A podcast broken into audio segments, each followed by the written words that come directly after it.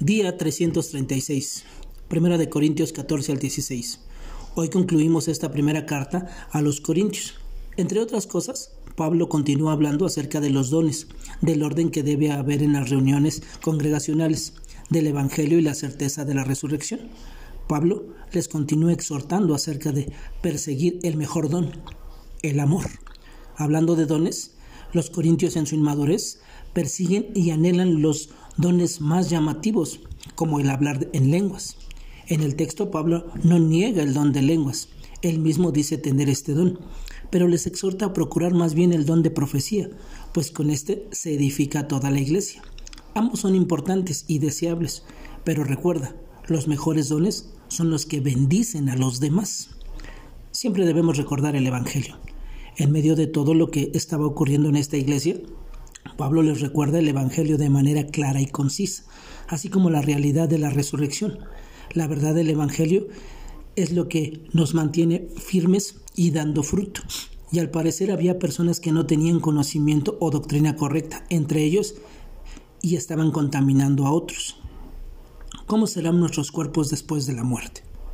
En medio de esta discusión acerca de la resurrección, los corintios se preguntaban, ¿y cómo es que pueden resucitar los muertos? ¿Cómo lucirán los cuerpos?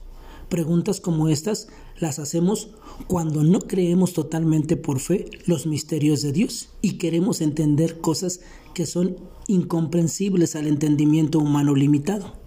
Pablo llama esto necedad pero pasa a explicarles a través de analogías que hay cuerpos terrenales como celestiales, y estos son diferentes. Así como una semilla que siembras no luce como el fruto que genera en la siega, nuestros cuerpos corruptibles resucitarán en cuerpos incorruptibles. La vida eterna no es un concepto intangible, es algo real que viviremos en cuerpos glorificados nuestros cuerpos espirituales serán gloriosos, sin debilidad alguna. Pablo usa la ilustración de Adán, el primer hombre, para representar el cuerpo terrenal, y a Cristo, el segundo hombre, como el cuerpo espiritual. Todo lo hacemos por gracia. Al recordarles el Evangelio, Pablo vuelve a colocarse como el más insignificante de los apóstoles. Le recuerda a esta iglesia arrogante y jactanciosa que solo por la gracia de Dios él era lo que era y que todo lo que había laborado y logrado era para la gracia de Dios en él. Es por esto que no hay lugar para la gloria humana. Dios usa a quien Él quiere como Él quiere y es todo por su gracia. Cuando negamos su gracia y atribuimos lo que somos a algo bueno en nosotros, le quitamos mérito a la obra de Cristo.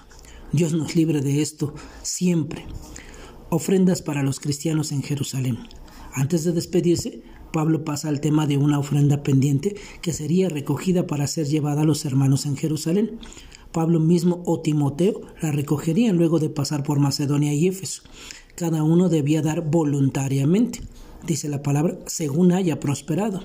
Algo interesante es que la ofrenda debería ser recogida el primer día de la semana, que era el día en que aparentemente la iglesia se congregaba. Esto es, se congregaban el día domingo, en lugar de sábado. Algunas recomendaciones finales. Pablo hace estas recomendaciones antes de cerrar su carta y podríamos hacer algunas aplicaciones. No debemos menospreciar a los siervos de Dios que trabajan llevando a cabo la encomienda que Dios les ha dado. ¿Estás orando y apoyando a tus líderes? Es importante permanecer alertas, firmes en la fe, actuar con valor, estar fortalecidos en el Señor. Todo lo que hagamos debe ser motivado por el amor.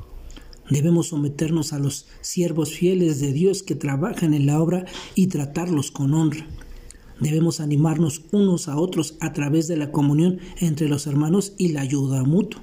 La iglesia y los hermanos se apoyan mutuamente, pues todos estamos juntos en esta batalla de la fe. Que tengas un excelente día y que Dios te bendiga.